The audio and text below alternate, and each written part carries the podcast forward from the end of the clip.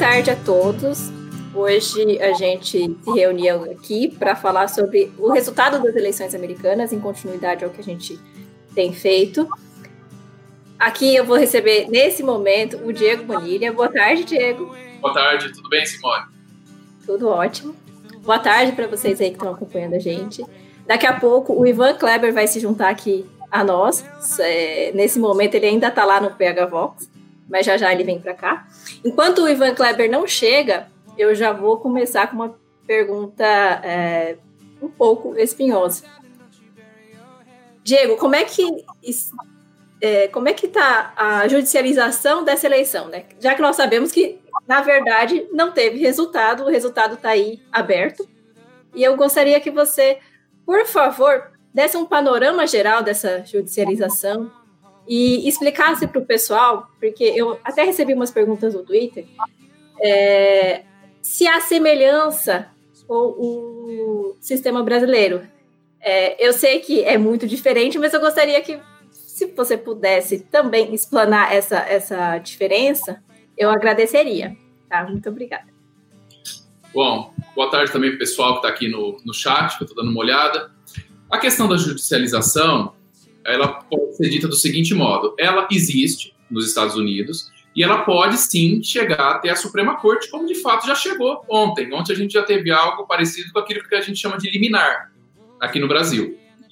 A matéria referente às eleições, ao processo eleitoral, é sim uma matéria constitucional. Significa o quê? Ela tem previsão na Constituição dos Estados Unidos. E o fato dela ter previsão na Constituição dos Estados Unidos permite que a Suprema Corte se pronuncie e permite que a Suprema Corte dê a palavra final. Então tinha muita gente, muita gente falando assim, ó, ah, não, dá, não, não tem matéria constitucional nisso daí, né? Não tá, é, não diz respeito àquelas matérias que a Suprema Corte deve se debruçar. Errado. É matéria constitucional? Sim. Ah, e como que a gente sabe se é matéria constitucional ou não? É simples, tem que estar previsto na Constituição ou em algumas emendas da Constituição.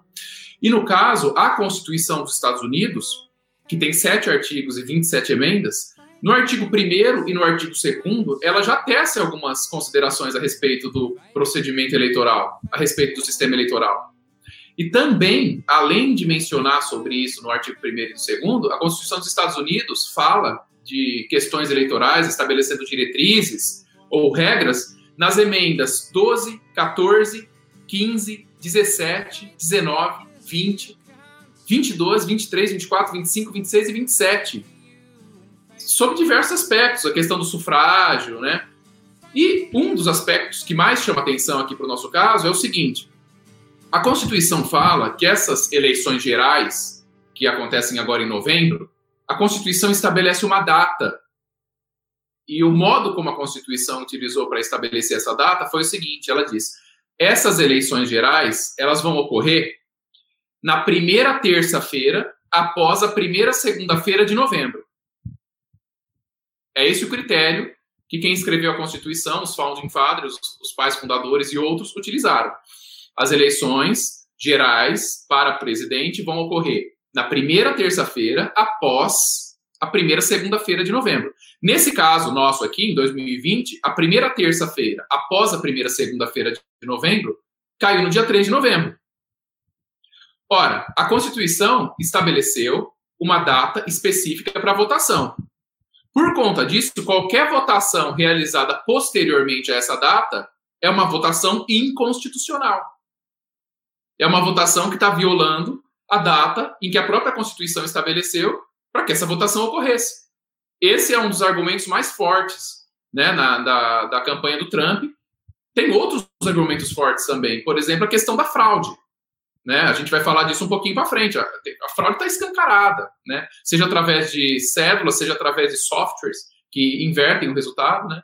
Mas um ponto importante também, ainda a respeito da judicialização, é o seguinte: a Suprema Corte ela integra o Poder Judiciário nos Estados Unidos. Isso é, é semelhante ao Brasil.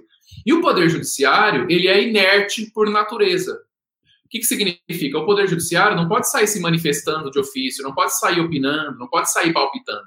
Né? O Poder Judiciário ele depende de provocação, ele depende que alguém vá lá entrar com uma ação, ou com uma representação, ou com algum pedido. Né?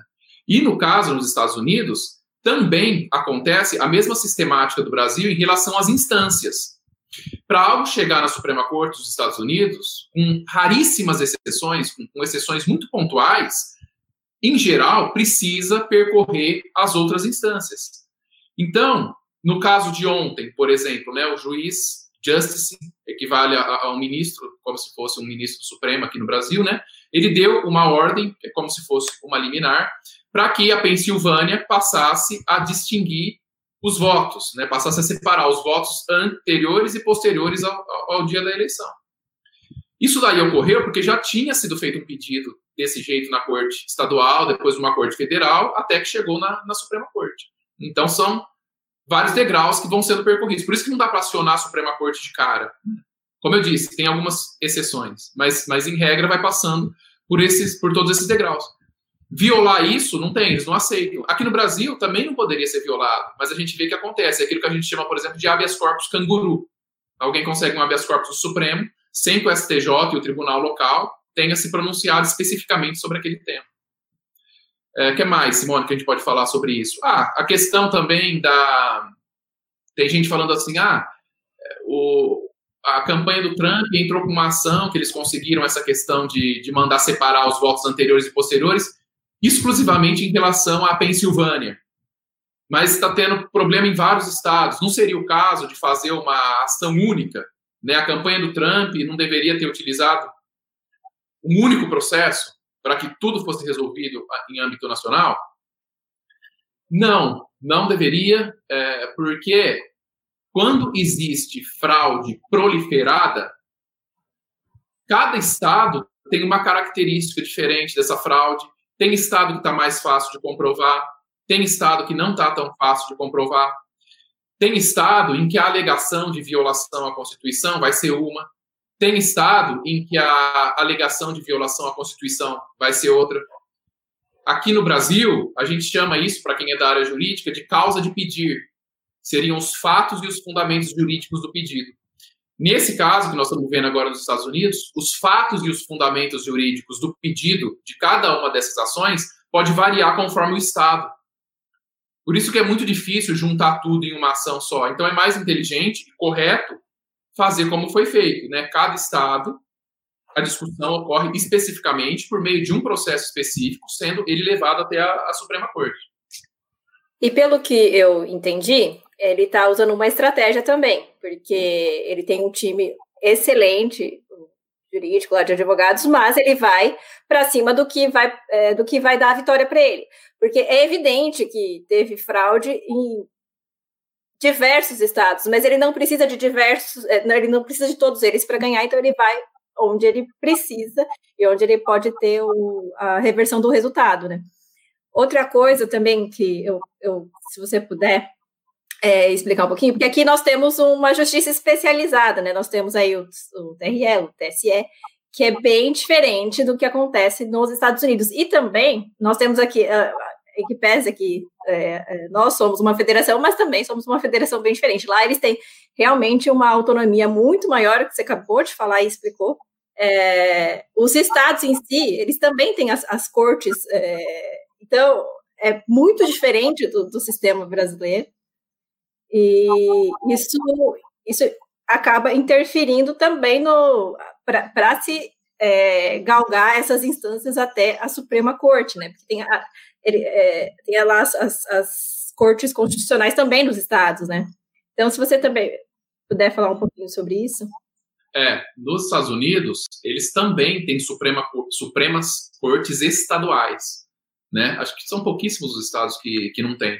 E aí isso também, ou seja, além de da ação que normalmente ela começa, né, no primeiro grau, depois às vezes ela vai para um tribunal de apelação, e alguns estados têm essa Suprema Corte estadual, que é normalmente onde as coisas são decididas, né? Raramente vai para a Suprema Corte. Né? Tem, teve ano aí que a Suprema Corte dos Estados Unidos julgou 100, 200 processos por ano. Por ano. Aqui no Brasil, isso daí é julgado por dia, por, por semana. Às vezes tem 200, 300 processos que são julgados por semana no, no Supremo ou em tribunais superiores. Né? A gente tem sessões em tribunais estaduais em que são julgados 300, 400 processos. Isso acontece. Nos Estados Unidos, não. E a Suprema Corte dos Estados Unidos, ela tem uma peculiaridade a mais ainda. Ela pode decidir o que ela vai julgar. Às vezes chega alguma coisa da Suprema Corte dos Estados Unidos, eles pegam e falam assim, ó, a gente quer esperar que isso daí, que essa questão seja debatida mais nas instâncias inferiores, que ela seja debatida e questionada e argumentada mais nos outros tribunais. A gente ainda não considera essa questão madura para julgamento. Isso acontece. Né? E também a Suprema Corte dos Estados Unidos ela pode aplicar aquele entendimento no sentido de que ela não quer julgar. Ela não vai julgar. No Brasil isso não existe. No Brasil o juiz é obrigado a julgar. Tem uma coisa que se chama non licit. Non licit é a possibilidade do juiz não julgar. No Brasil isso não existe. O juiz tem que julgar o processo de qualquer jeito. Nos Estados Unidos, esse non licit existe. O judiciário pode falar que ele não vai se pronunciar sobre determinado assunto porque ele acha que aquilo não compete ao judiciário. Neste caso em específico, é muito difícil disso acontecer. A gente já chegou até a, a, falar isso anteriormente, né? Não vai acontecer isso. A Suprema Corte ela vai se pronunciar, como já se pronunciou.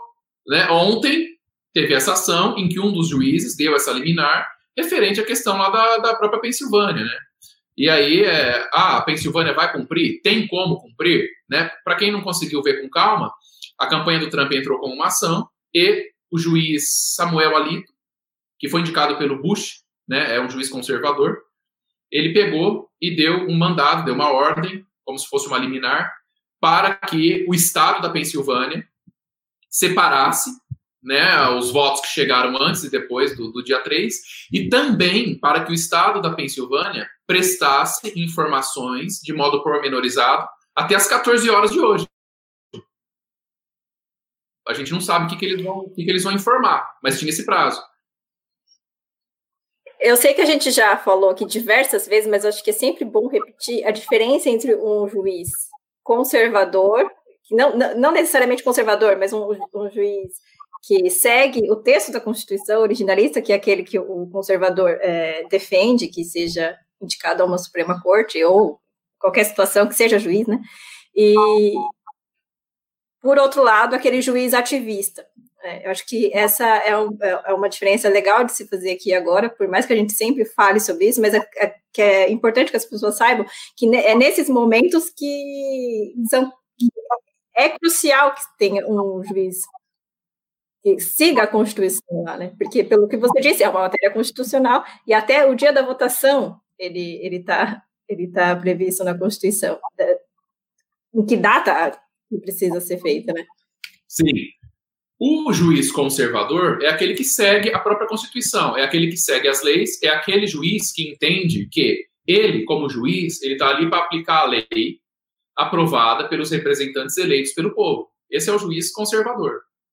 O juiz que não é conservador é aquele que ele acha que ele é iluminado a ponto de ter uma decisão melhor e mais correta para diversos casos concretos, ainda que a lei diga o contrário.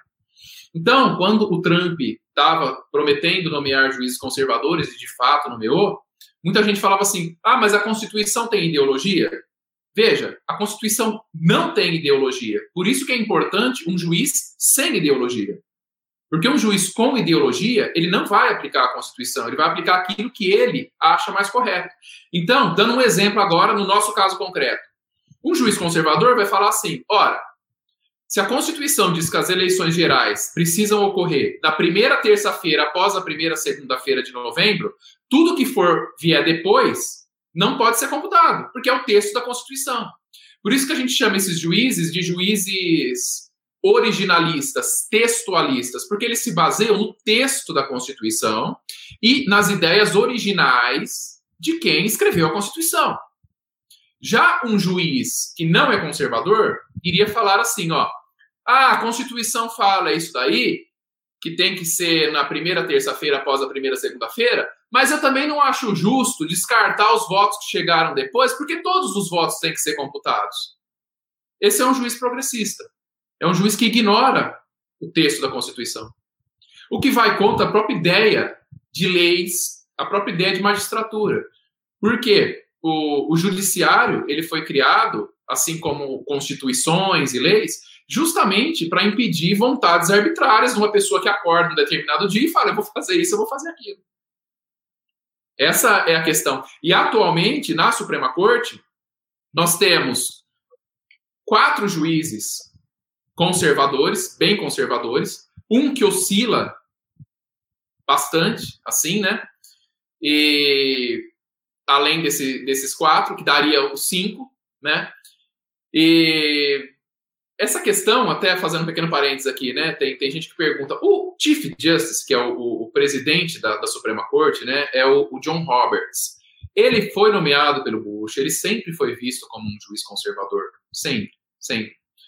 A questão é que, com o passar do tempo, ele tem votado algumas causas com os progressistas. Esse é o ponto. Esse é, é, é a grande questão. Agora, nesse caso aqui, ó, supondo que ele, John Roberts, vote com os progressistas, a gente teria um placar mais ou menos de 5 a 4 a favor do Trump. Né? Essa... É Mas ainda assim, pelo que eu, que eu, que eu tenho observado, até os democratas, até a, a, até a parte progressista não está se conformando com o que vem acontecendo, porque o que está em jogo aí é, pró é, a própria integridade das eleições, né?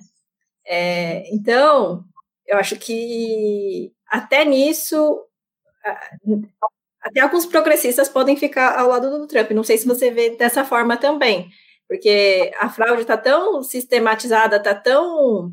É, escancarada, exatamente, que eu acredito que até, até nisso ele, ele vai levar certa, certa vantagem. Não, não sei se você vê dessa forma, mas eu, é como eu estou vendo.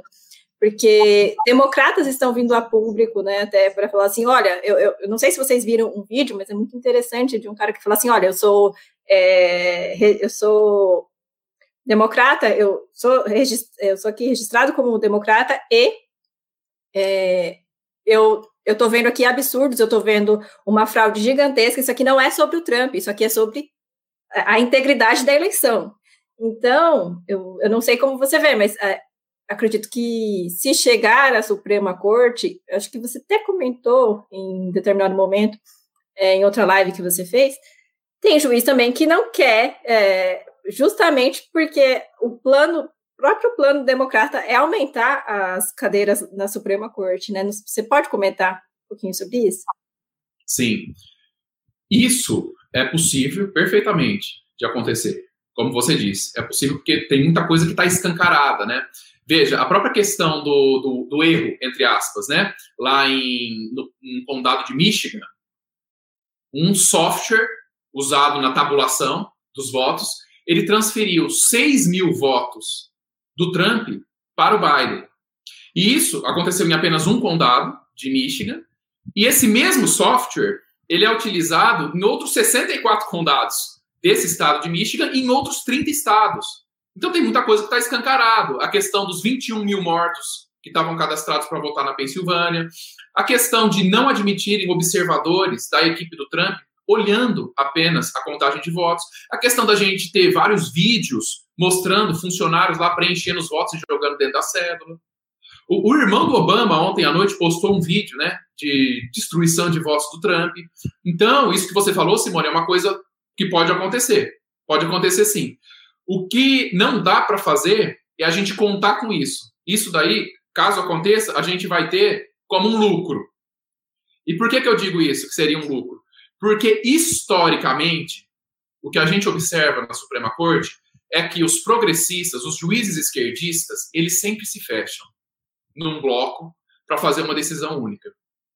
E os conservadores nem sempre se fecham. A gente tem os conservadores votando de um jeito e, de vez em quando, um desses conservadores acaba pendendo para o lado democrata. Então, historicamente, a gente tem assim a Suprema Corte, ó, a votação dos esquerdistas, progressistas, democratas em bloco de um lado, a votação dos conservadores do outro, só que às vezes um desses conservadores pende para o lado democrata. Quem está pendendo atualmente foi esse que eu falei, que é o, o, John Roberts, que foi indicado pelo Bush, ele é o presidente. Tá? Só para dar uma noção rápida, o nosso quadro na Suprema Corte atual é o seguinte: são, são nove juízes, esses nove juízes são chamados de justices, e o presidente da Suprema Corte é chamado de Chief Justice. O presidente da Suprema Corte dos Estados Unidos é o John Roberts, ele foi indicado pelo Bush. Esse que a gente está falando aqui que oscila, ele é, já é chamado de conservador em tese. porque muitas vezes ele vota contra os conservadores. Temos o Clarence Thomas, que é extremamente conservador, ele foi indicado pelo Bush pai. O Samuel Alito, que foi indicado pelo Bush, foi ele que ontem deu essa liminar contra o estado da Pensilvânia. Temos o Neil Gorsh, foi indicado pelo Trump. O Brett Kavanaugh, que foi indicado pelo Trump. E a Amy Barrett, que foi essa agora há pouquíssimo tempo, que foi indicada pelo Trump. Esses são os juízes que são vistos como conservadores. Tá? Temos aqui seis juízes, mas com a ressalva do John Roberts. E do lado democratas, que são esquerda mesmo, progressistas, declarados, atualmente na Suprema Corte, nós temos três. Quem são eles? A Ellen Kagan, que foi indicada pelo Obama, a Sônia Sotomayor, de origem latina, que foi indicada pelo Obama, e o Stephen Breyer, que foi indicado pelo Clinton. Esses três são os, os, os progressistas, assim, que seria muito, muito difícil, muito difícil esses três progressistas penderem para o lado agora da. Eles poderiam falar assim, ó, ah, eu até reconheço que pode haver alguma fraude, mas eu acho que não é caso da Suprema Corte se meter, é uma possibilidade, né? Estou vendo aqui o, o Felipe Kraus está perguntando, a Pensilvânia já desobedeceu ordens judiciais antes e provavelmente vai de novo. Exatamente. Isso pode acontecer. Quando isso acontece, existem regras processuais que dizem que a ação é julgada em desfavor de quem não cumpriu a ordem. Porque existe um princípio universal que em cada país recebe um nome diferente. No Brasil a gente chama do é o princípio de ninguém pode alegar a própria torpeza, ou seja, ninguém pode alegar a própria malandragem. Então não é possível alguém pegar e descumprir uma norma para se beneficiar desse descumprimento. E foi um absurdo, né? Porque a gente a gente vê ali aqueles vídeos e, e colocando as pessoas para fora, o, o, as pessoas comemorando o, os observadores republicanos sendo colocados para fora. Então, todo mundo que estava ali dentro é, por que, que as pessoas estavam comemorando, né? Tem cada, tem cada vídeo, cada coisa que realmente está Tá ali documentado, tá sacramentado, não tem como dizer que não há fraude. E aí, pegando esse gancho, aí, é, eu tenho visto bastante esses dias a mesma mídia que estava é, dizendo assim: olha, é, sistema do colégio eleitoral é um absurdo. Alguns dias atrás é que eles estavam prevendo, acho que já a derrota. Ah, porque esse sistema de colégio eleitoral não presta, esse sistema é muito, é muito ultrapassado. Essa mesma mídia agora está dizendo assim, não, mas nunca teve fraude nas eleições americanas. É praticamente impossível ter fraude. Ora, é, eu sei que você é um especialista em, em, em eleições americanas. Eu gostaria que você fizesse essa distinção entre o, no, no, sistema eleitoral, que a gente tem ali todo, toda uma, uma regra que assegura que uh, a, a, eleição seja mais justa, né? Por meio dos colégios eleitorais, e nós uhum. temos essa parte aí que é mais, é, é mais é, da execução da, da, da, da, própria eleição, que fica para um momento aí do dia da eleição, né? Que seria a votação, e a votação ela é falha. Se, as, se tem gente que já acompanhou aqui nossos hangouts, lá no começo do ano, em fevereiro, você já tinha falado sobre essa, essa possibilidade de, de, de fraude por causa justamente dos, dos votos por correio, que isso é algo que acontece lá, mas não maciçamente como aconteceu agora, né? Então, se você pudesse fazer essa, essa distinção, e antes de você responder, a gente já está aqui, ó, o, o Ivan disse que já já está por aqui, já já a gente vai ter o Ivan por aqui.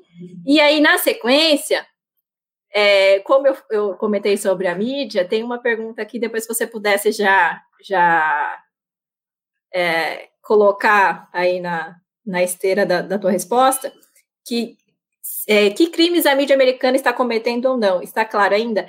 É, só para deixar já engatilhado. Perfeito. A questão do sistema eleitoral americano, as pessoas confundem também o fato de estar tá tendo fraudes com o fato deles terem um sistema de colégio eleitoral, que é a eleição indireta. O sistema de colégio eleitoral, ele é excelente. Ele é perfeito.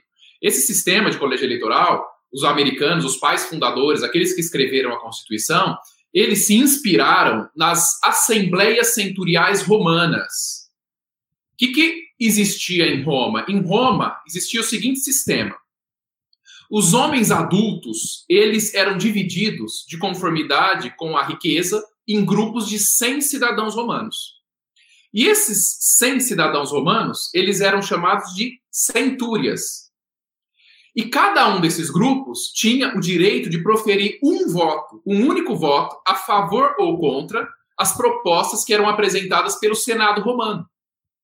O colégio eleitoral americano se inspirou nisso daí, os pais fundadores se inspiraram, né, aqueles que escreveram a Constituição há mais de 200 anos, se inspiraram nas assembleias centuriais romanas para estabelecer o quê?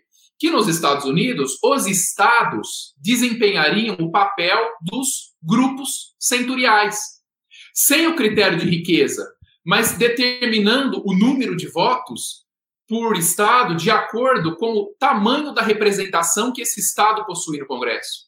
Por isso que o número de delegados que cada estado dos Estados Unidos tem no colégio eleitoral, ele equivale exatamente ao número de deputados federais somado com o número de senadores. Você quer saber quanto que o, quantos delegados que o Mississippi tem? Vê quantos senadores o Mississippi tem, são dois, lá são dois senadores para todos os estados, dois, soma com o número de deputado federal. Você vai saber quanto, qual é o número de, de delegados. Ah, quantos delegados a Flórida tem? Dois senadores, a Flórida tem, vê quantos deputados federais ela tem, soma, e você vai ver que é o número de delegados. E um detalhe muito importante para quem lê, para quem se informa, para quem vai nas fontes primárias para ler em inglês. Os delegados do colégio eleitoral, esses agora, que, que, que essa, que a gente tá, vai escolher por estado, que é isso que está sob júdice, eles são chamados de electors.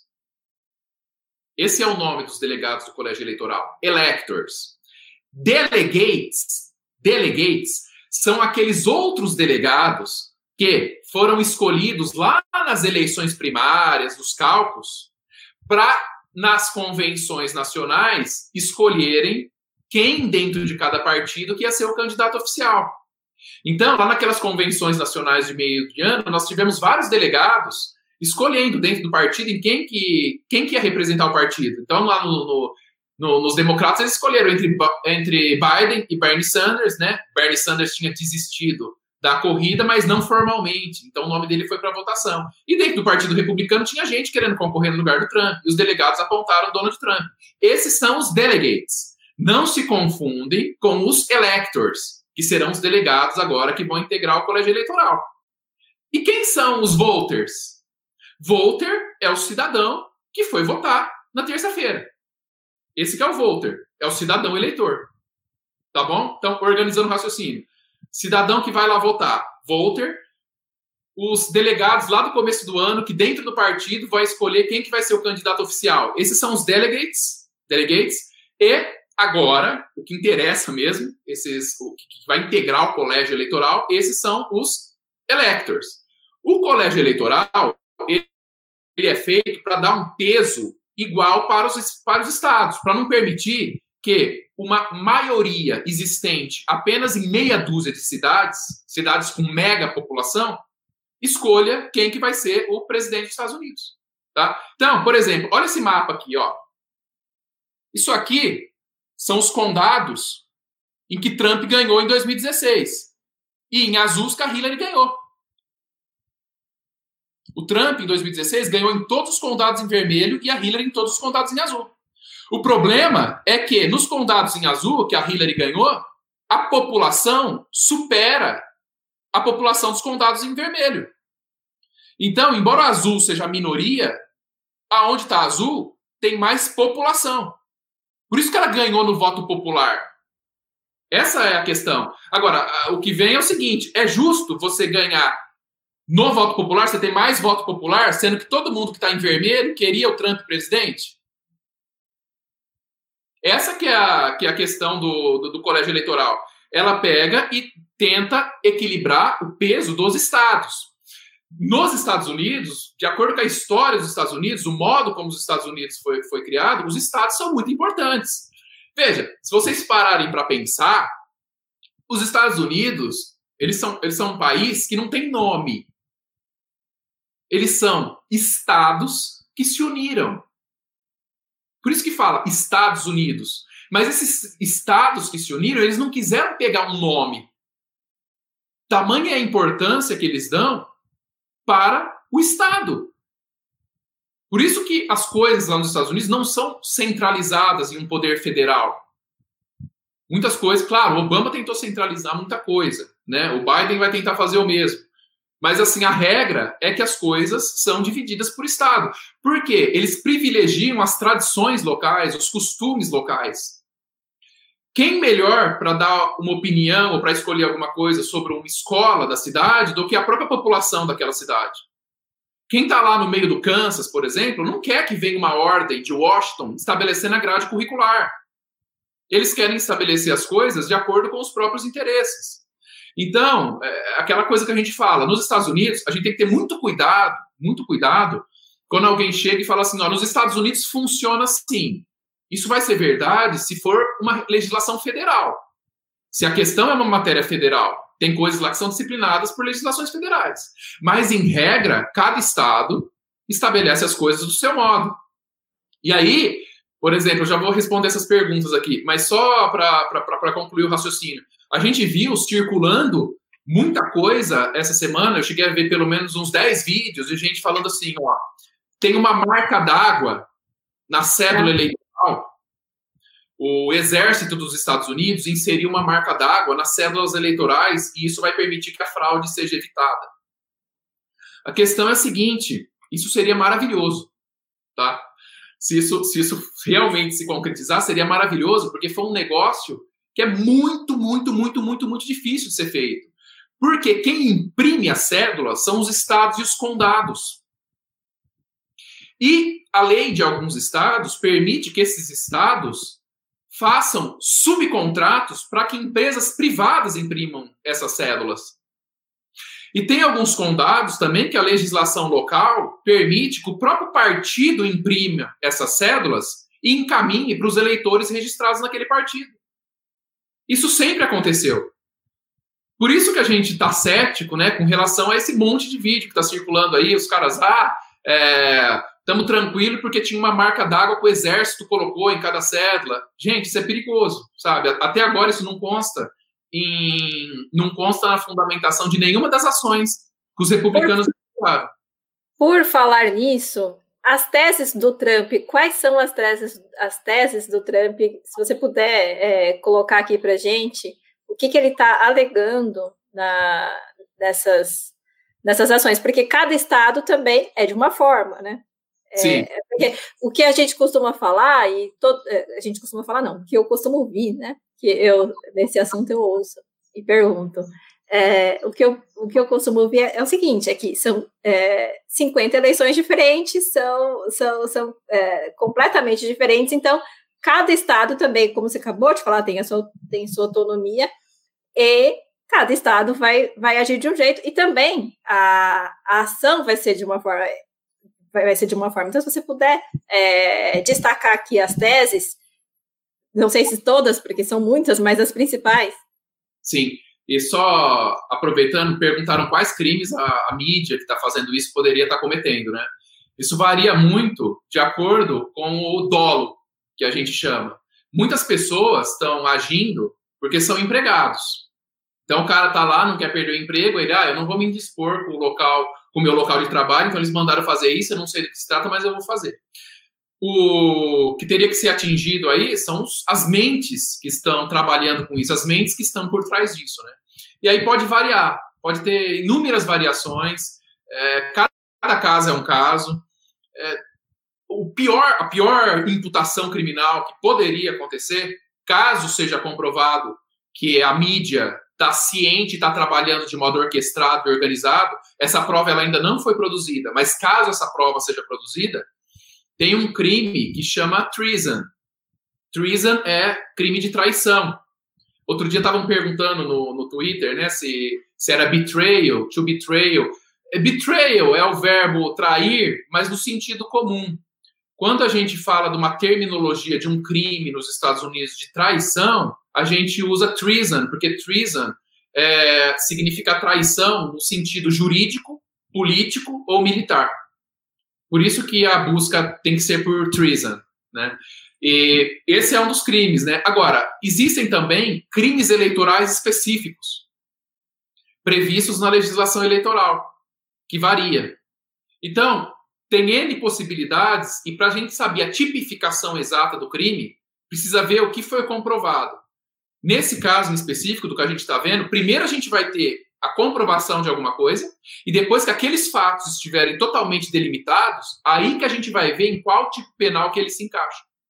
Tem crimes de âmbito federal, como por exemplo esse treason, que eu vejo como o mais grave que poderia ser configurado, principalmente quando isso daí comprova o envolvimento com alguma nação estrangeira, e tem crimes de legislações locais, são crimes de, de violação da lei eleitoral.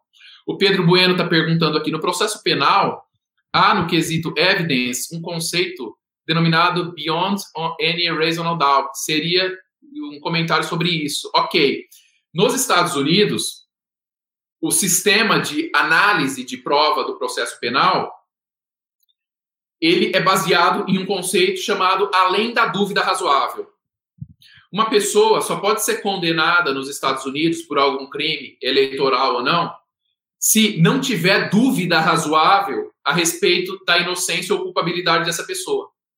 Se os Estados Unidos pensarem assim, ó, o que ela está falando pode ter acontecido, é razoável que ela tenha razão, ela não é condenada.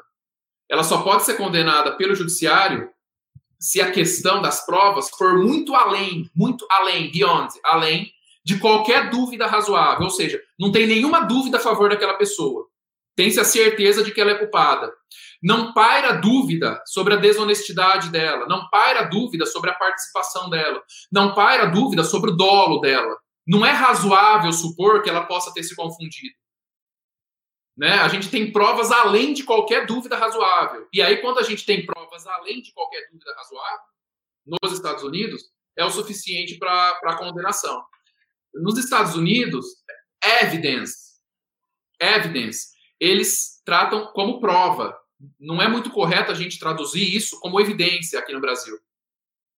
Evidência aqui no Brasil são elementos ele, elementos que estão aquém daquilo que juridicamente a gente considera uma prova. Então, existem evidências aqui no Brasil, por exemplo, ah, tem evidência sobre isso. Ah, então, como que a polícia, o Ministério Público pensou? Se existem evidências, vamos procurar provas. Nos Estados Unidos, quando a gente fala de evidence, evidence equivale ao que a gente aqui no Brasil chama de prova.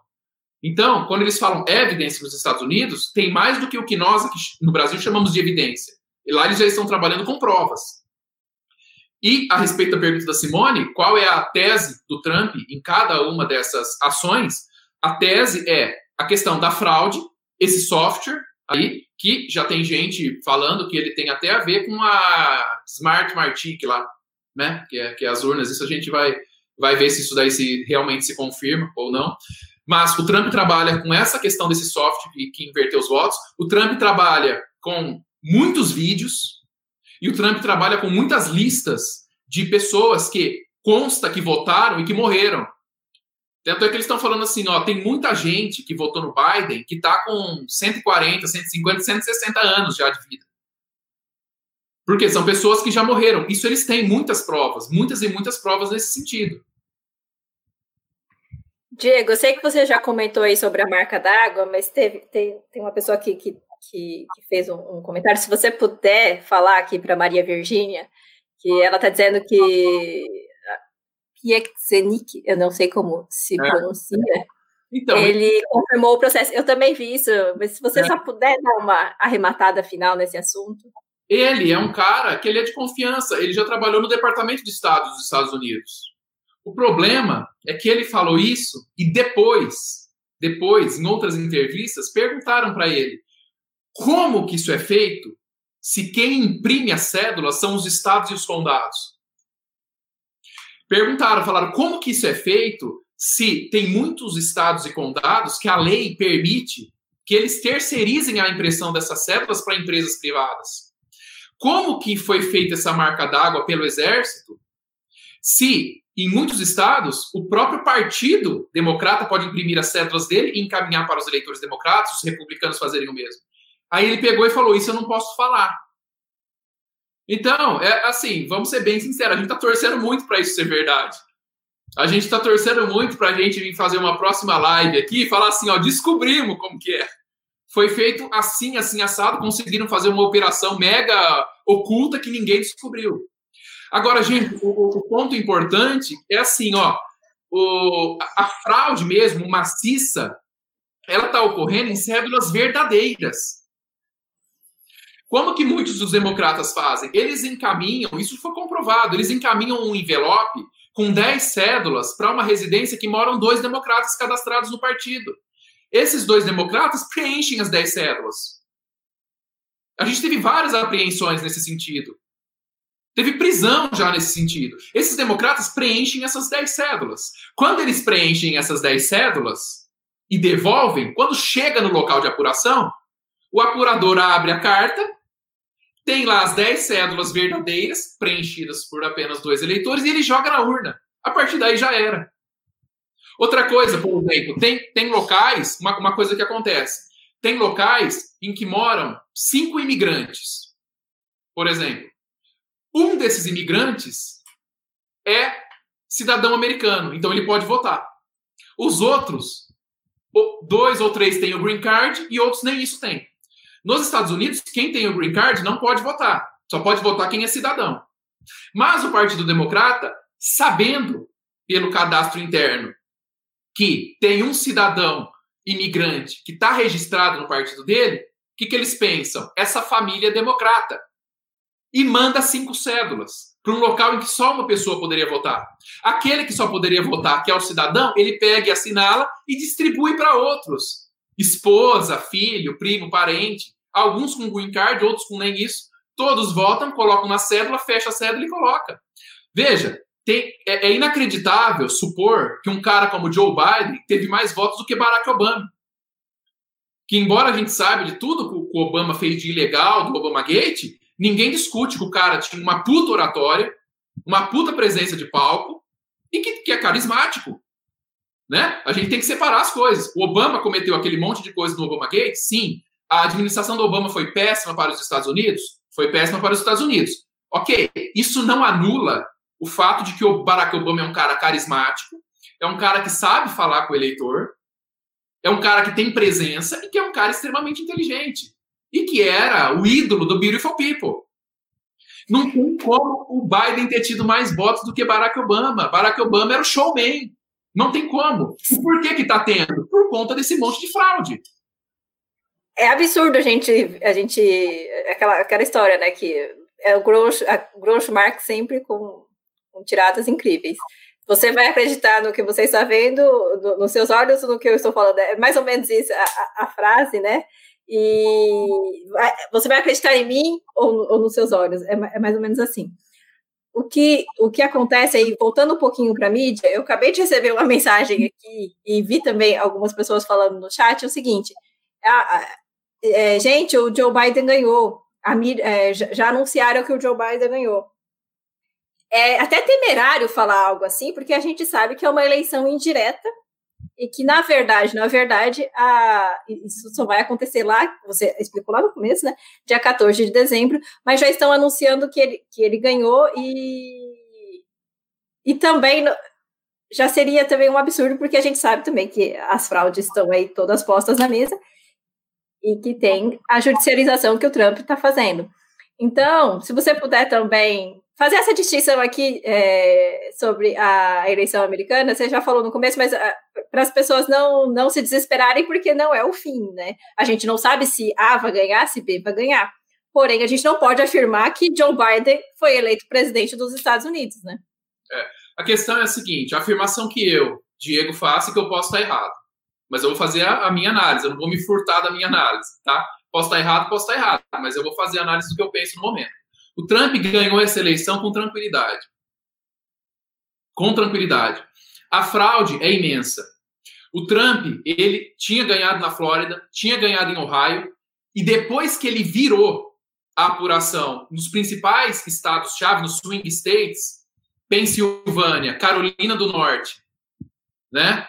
Geórgia, ele estava ganhando em Kenosha, lá em Wisconsin, disparado. Quando isso aconteceu, o Biden veio a público se pronunciar, uma coisa que não acontece historicamente. Os presidenciáveis aguardam o momento. O Biden via público se pronunciar falando que estava confiante e que ia, que ia, que, que ia virar, que estava confiante, que estava acreditando muito nos resultados. Isso foi uma senha. Isso foi uma senha, porque a partir daí parou tudo. Parou tudo nesses estados. E nos estados em que o Biden estava ganhando, eles aceleraram a apuração e deram a vitória. A Fox deu a vitória para o Biden no Arizona, mesmo que matematicamente o Trump ainda pudesse virar lá. Não estava definido matematicamente no Arizona. E a Fox pegou, se apressou para dar o resultado para o Biden lá. E aí, parênteses, descobrimos que quem estava metido nisso era um cara que trabalhava na Fox, que já tinha sido doador de Hillary, de, de Obama, e que é cadastrado, é, é registrado no Partido Democrata. Fechando o parênteses. E nesses outros estados, a, a questão paralisou. E, na, e no, nessa, nesse momento, eu lembro até, eu estava lá no, no, no, PH Vox, a gente estava ao vivo, o, o, PH, eu, estava o Braço, o Ivan. Eu peguei e falei assim, gente, eu estou aqui aberto, na, acho que era na, na Pensilvânia, em num período de 10 minutos, assim, o número de urnas apuradas variou de 72%, caiu para 65%, foi para 69% e depois voltou em, em um período de 10 minutos. Ou seja, a manipulação que estava tendo ali, ela parece ser evidente. Então aí eles começaram gradativamente mudar para que Biden levasse a melhor. E, e você vê aquela história, né? O Stalin dizia: não importa quem vota, mas sim quem conta os votos, né? Tem um tweet do Trump falando exatamente isso no dia 10 de outubro de 2012. 10 de outubro de 2012. Inclusive, até aproveito para agradecer o Pedro Bueno, foi ele que me encaminhou esse tweet aí do, do, do Trump no, no, no, privado. Obrigado, Pedro. É, é, interessante você ver isso, que o, o, desde aquela época já se falava muito nisso. E a partir daí, eles foram fazendo aquilo que a gente viu em memes, né? Quanto que falta? Por que, que, por que, que você paralisa a apuração e começa a contar a paz de tartaruga? Gente, a Califórnia, com maior eleitorado, apurou rapidinho. Apurou rapidinho, mas é que eles sabem que lá era o Biden que ia levar, né? Lá no Arizona teve, teve não somente esse, essa, essa antecipação, né, que me parece que influenciou na, na própria eleição, que foi absurdo, é, sair dando uma, um, um, estado que não é um estado é, garantido ali para o Biden, para eles estarem fazendo aquilo, o Alasca, a, até o momento, é, a gente sabe que é um, é um, reduto republicano, e até, até o momento que eu, que eu tinha visto, não tinha sido é, é sacramentado ali. E Alasca, então, quer dizer, população ínfima. A população do Alasca é pequena. Todos os, todos os redutos republicanos que seriam garantidos para o Trump demorou para. Eles demoraram para para dar para o Trump. Enquanto isso, todos os que não eram garantidos para o Biden, eles já estavam é, anunciando que o Biden tinha sido vencedor ali. Então, o que a gente viu foi até nisso. Me parece, assim, é, aqui, uma pessoa que está aqui, atenta, por que, que eu vou é, ter dois pesos e duas medidas até nesse momento, né? Se não é sacramentado com o, o, uma, um Alasca para o Trump, como o Havaí já sai de, de pronto sacramentado para dar ali um exemplo de dois é, estados pequenos, que são é, nitidamente o Havaí realmente é democrata e o Alasca realmente é republicano. A gente não pode, é, a gente não pode é, é, é, falar algo, algo no sentido oposto.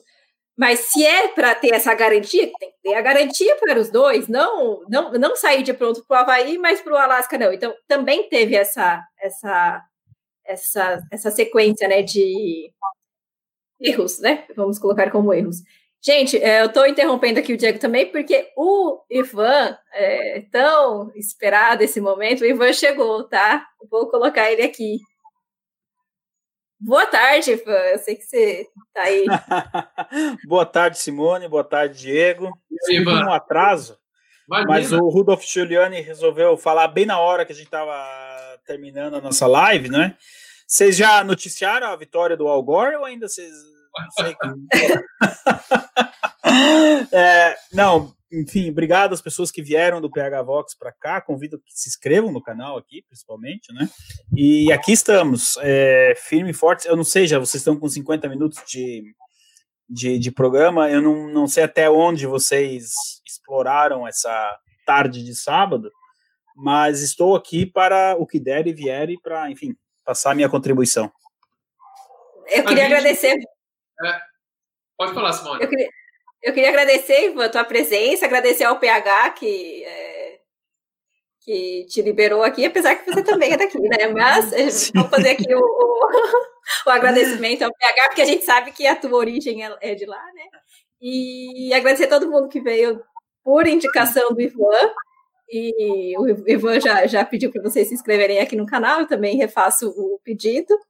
E é, depois que o Diego falar aí, você já podia contar para a gente como é que foi esse, esse pronunciamento do Rudolf Giuliani, que está sendo Beleza. um grande, né? Uma, uma grande figura. Assim, tá. Meu, se eu ir tá para a guerra amanhã, todo, se eu tivesse né? que ir para trincheira amanhã, eu queria o Rudolf Giuliani do meu lado, viu? Não do outro Nossa, lado. Sensacional, né? Não é de hoje. É. Mas deixa o Diego falar e depois você, Perfeito. você puder essa. Uhum. Combinado. É, exatamente isso que eu ia falar, né? Que, o, que seria bom o Ivan trazer para a gente, o, explorar esse discurso fantástico do Rudolf Giuliani, né? Então, só encerrando o que eu estava falando.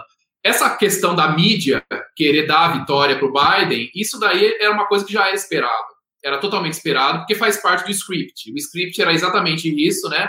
é, aquela paralisação proposital com método após o tem até a expressão né Ivan a expressão que o PH usa lá eu falei que eu, eu falei que aquele pronunciamento de madrugada do Biden foi uma senha mas o, o PH fala lá é o apito né é uma chave é um ele fala é, um apito. é como se fosse um apito é para para turma é, enfim, aí aconteceu isso, começou essas manipulações, né? O, o Biden começou a ter mais votos do que o, o próprio Obama, como eu ia, como eu estava dizendo. E aí o próximo passo seria o quê? O próximo passo seria a mídia, que está toda no esquema, né?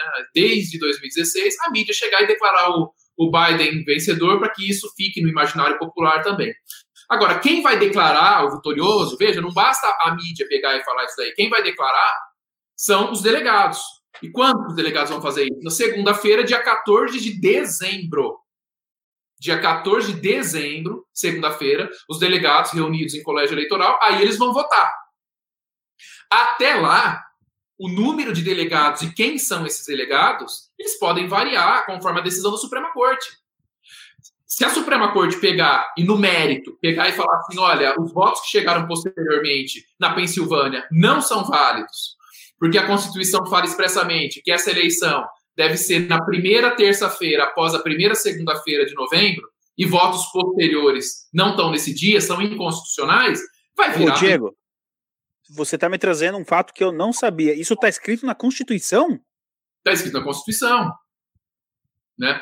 Sabe aquele meme do russo lá, do Dmitry? Que a mulher chega fala um negócio no ouvido dele, um russo que está dançando. E aí, sabe, você sabe qual? Eu não sei se a Simone sabe. É, o, o, russo tá dançando, ele fica meio sério. A mulher chega e fala, um, é uma repórter, chega e fala um negócio no ouvido dele, daí ele começa. É, eu sou eu sou o Dimitri agora com essa, eu não sabia que estava na Constituição. A Constituição, ela, ela, usa o seguinte método, Ivan, tá? a gente estava falando isso no começo do Hangout. Ela diz o seguinte: a eleição geral ela vai ocorrer na primeira terça-feira, após a primeira segunda-feira de novembro. Certo. Bom, a partir daí, qualquer voto ou movimentação posterior a isso, ela é inconstitucional. É esse um dos fundamentos do Trump com relação a esses votos posteriores. Né? A Simone chegou até de me tirar aqui da. É, e, é, e é por isso, do, do Dimitri. E, e, é por isso que a medida liminar ontem que o Samuel Alito deu, ela diz respeito à ordem para fazer a separação dos votos anteriores e posteriores. Por isso que quando eu fiz o tweet ontem, inclusive a gente estava conversando, eu e o Ivan no privado sobre isso, né? É, quando eu fiz o tweet ontem, eu falei, isso sinaliza, sinaliza que no mérito eles podem excluir os votos posteriores. Veja, porque se não existe a menor intenção da Suprema Corte excluir os votos posteriores, por que diabos vai mandar fazer toda a separação desses votos? É. Né? Então, esse é um dos fundamentos que a Simone tinha perguntado. E para concluir a, pergunta da Simone, o outro fundamento, Simone, das ações é justamente o, elevado número de pessoas mortas e de, que estão votando e de vídeos, vídeos que mostram a fraude, né? Além do, da questão do, desse software que muda o, a tabulação dos votos. Né? Resumindo, acho que é isso que você tinha perguntado. Né? Isso mesmo, Diego. Agora vamos para o, o Ivan. Estou é, colocando aqui que o, Pedro fez um comentário, né? Que nos temas internacionais aprende muito com o Ivan e com o Bonilha. Ele está agradecendo. Ah, obrigado, a gente também agradece. Eu também, eu também aprendo muito, né? É, eu tenho esse privilégio ainda de estar aqui comentando é. e conversando com vocês. Então, se você puder já uhum. Tá antes, antes, de passar para o Juliane, é, só uma pergunta para o Diego. Eu vou tentar fazer uma pergunta que ele possa responder com sim ou não. A essa altura do campeonato, os juízes da Suprema Corte estão lá no grupo de WhatsApp deles? Vai, vamos mostrar. Eles estão conversando a respeito disso? Você acha que esse voto do juiz de ontem meio que tem uma chancela da M, do Scalia, do Scalia, coitado, já é. Bom, o Scalia pode ter votado, né, seguindo, mas dos, uh, do Kavanaugh, dos outros, pelo menos dos cinco, seis conservadores ali, ou você acha que essa conversa paralela em nenhum momento aconteceu? Olha, eu vou falar o que dizem, né, Ivan? É, sim, dizem, sim. O, o, que o pessoal diz é, é. que o grupo, seja de WhatsApp, de Telegram, o grupo é de conservadores de um lado, Sim. Ah, é? Ele... E dos democratas de outro, e que tem um grupo geral. É. com os nove, né? Ah. Agora, ah. tem um grupo geral com os nove. Então, assim, isso a gente não tem como comprovar, né? Eu tô, tô, só tô reportando, não mensageiro, daquilo que a gente ouve em grupos do, do pessoal de, do, dos podcasters lá dos Estados Unidos, né? Que estão há muito tempo, né? Antes Sim. da gente fazer qualquer coisa, que esses caras já tinham décadas de, de fazer o que a gente está fazendo. Eles já estão cobrindo desde o tempo do Lincoln, Alisson. Eles dizem o seguinte, Ivan, eles dizem que o Samuel Alito, com toda a certeza do mundo, conversou com os demais antes de dar aquela decisão de ontem. Ah, então é uma boa notícia. É uma boa notícia. Eles dizem assim que é, é, é muito comum essas conversas e que assim foi uma decisão de uma envergadura muito grande, né? Tanto é que o próprio Trump tweetou essa decisão dizendo assim, ó, a, a, a como é que é? A, a, lisura, foi uma outra palavra, Sim. mas que quer dizer mais ou menos, a lisura do processo eleitoral está sendo resguardada. Foi mais ou menos isso que o, que o, que o, que o Trump falou. Perfeito. Então, Ivan, o que se diz, né, o pessoal de confiança, aquela pessoa que a gente confia, do mesmo jeito que eu confio no que você me fala, eu também confio no que essas pessoas falam. Eles dizem que rapidamente o Samuel Alito teria conversado, trocado uma ideia, né, para ver se a, o pensamento, se, se, se, o pensamento dele. Pelo menos que os outros cinco, né? É, também tinha eco e respaldo dos outros cinco. Ótimo. Justamente, justamente porque eles sabem que não é legal acontecer isso que acontece no Brasil, onde um ministro dá uma decisão que pode ter interferência nacional, é. vem o plenário e decide de um modo totalmente diverso. É. É. Veja, significa que ele tem a maioria, não é esse o ponto. Sim, mas pelo menos teve um significa, apoio, vai. Significa que falaram para ele o seguinte: olha, eu concordo com você que essa sua decisão é razoável. Agora, Perfeito, não, já é o suficiente. Agora, isso é, sinaliza que, neste momento, eles estão dispostos a falar que não pode computar os votos posteriores, por causa dessa questão, que a eleição tem que ser na primeira terça-feira após a primeira segunda-feira de novembro. Qualquer coisa além disso é inconstitucional. Tudo bem. Mas o que, que acontece? A gente que mexe com processo, a gente sabe. Ele deu essa decisão naquilo que a gente chama de juízo sumário de cognição. Ou seja, inaudita altera a parte, sem ouvir a parte contrária. Ele deu essa decisão e determinou que a Pensilvânia ah. se manifestasse até as 14 horas de hoje vão ser produzidas provas para que depois a Suprema Corte julgue o mérito. Aí vem a decisão final. Pode ter outros fatores que façam ele mudar de opinião? Pode. É, é a coisa mais comum que tem, usando aqui o Brasil para a gente dar um exemplo, é um juiz de direito dar uma liminar a favor do autor e depois vem a contestação, ou então, por alguma outra prova que seja juntada, ele decide de modo diferente na sentença e cancela a liminar. Isso pode acontecer. Isso pode acontecer. Isso se chama né? justiça, então, né? Se chama justiça. Ou então, por exemplo, o Alito, vamos supor, Ivan, ele está convencido de que uma determinada prova vai aparecer e depois, por exemplo, a prova não apareça do jeito que ele está pensando que ela vai surgir, do jeito que ela foi noticiada, do jeito que ela foi noticiada na, na, na ação, na petição inicial, vamos chamar assim. Então, pode mudar. Mas o fato é, ontem à noite, quando ele deu essa decisão, a gente pode dizer sim que ele provavelmente comentou, conversou internamente ali. Isso é. ninguém vai admitir, mas é como as coisas acontecem. E Você acabou. Inclinado, e que ele está inclinado a, no mérito, falar que esses votos não têm validade neste momento, com o que ele tem em mãos neste momento. Ele está inclinado. Você acabou de me responder por que, que o Trump está jogando golfe nesse exato momento. É, se não, se não, ele tinha negado a liminar. Quando você, como juiz, recebe uma petição inicial ou uma denúncia no, no processo penal e você vê que aquilo ali tá muito estranho, não tem chance nenhuma, ou então que a prova é fraca, a causa é fraca, o direito é fraco. Quando o direito é fraco, você como juiz não vai dar liminar, você não vai dar nada. É. Então é, essa Perfeito. é a então assim a perspectiva no momento é favorável. Vamos aguardar o Partido Republicano, a campanha do Trump, que é quem entrou com a ação, reunir mais provas e eles parece que estão com várias ações prontinhas para distribuir. Sim. Primeiro horário na segunda-feira. Que é agora você me dá o gancho para falar da fala do Giuliani. Ah, vazou um áudio do Biden eh, ligando na Pensilvânia, dizendo assim: Ô Bessias, eu tô mandando umas cédulas aí. em caso de necessidade, eu sei. Piada de sábado à noite de tiozão de WhatsApp. Uh, a fala do Giuliani, pessoal, ela, ele falou por uns 40 minutos. Ele disse que já tem 50 pessoas da, que tentaram fiscalizar a, a contagem dos votos e que essas pessoas não conseguiram fazer o trabalho delas. Mesmo com uma ação ali dentro da Suprema Corte da Pensilvânia, uh, uh, as pessoas que controlavam ali a, a, contagem não deixaram essas pessoas chegarem mais perto do que dois metros. Algumas tiveram que usar binóculos Uh, algumas testemunhas disseram, olha, eles não deixavam bater foto, filmar, nada, eles estavam muito preocupados com isso. Então, o Rudolf Giuliani falou: olha, o fato da gente não conseguir sequer olhar as cédulas é, já é uma fraude em si. Depois, essas cédulas podem até estar 100% ok, mas isso já é uma fraude.